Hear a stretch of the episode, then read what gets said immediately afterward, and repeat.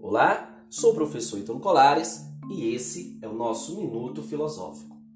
Aristóteles, ao trabalhar os conceitos de matéria e forma, recorrerá às ideias de potência e ato, que explicam como dois seres diferentes podem entrar em relação, atuando um sobre o outro. Potência é a capacidade de tornar-se alguma coisa, é aquilo que uma coisa poderá vir a ser. Para se atualizar, todo ser precisa sofrer uma ação de outro ser já em ato. O conceito aristotélico de potência não se confunde com força.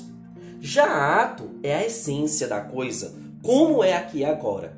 Não se trata, porém, de uma atualização de uma vez por todas, porém, uma atualização que acontece de forma contínua e progressiva, em movimento.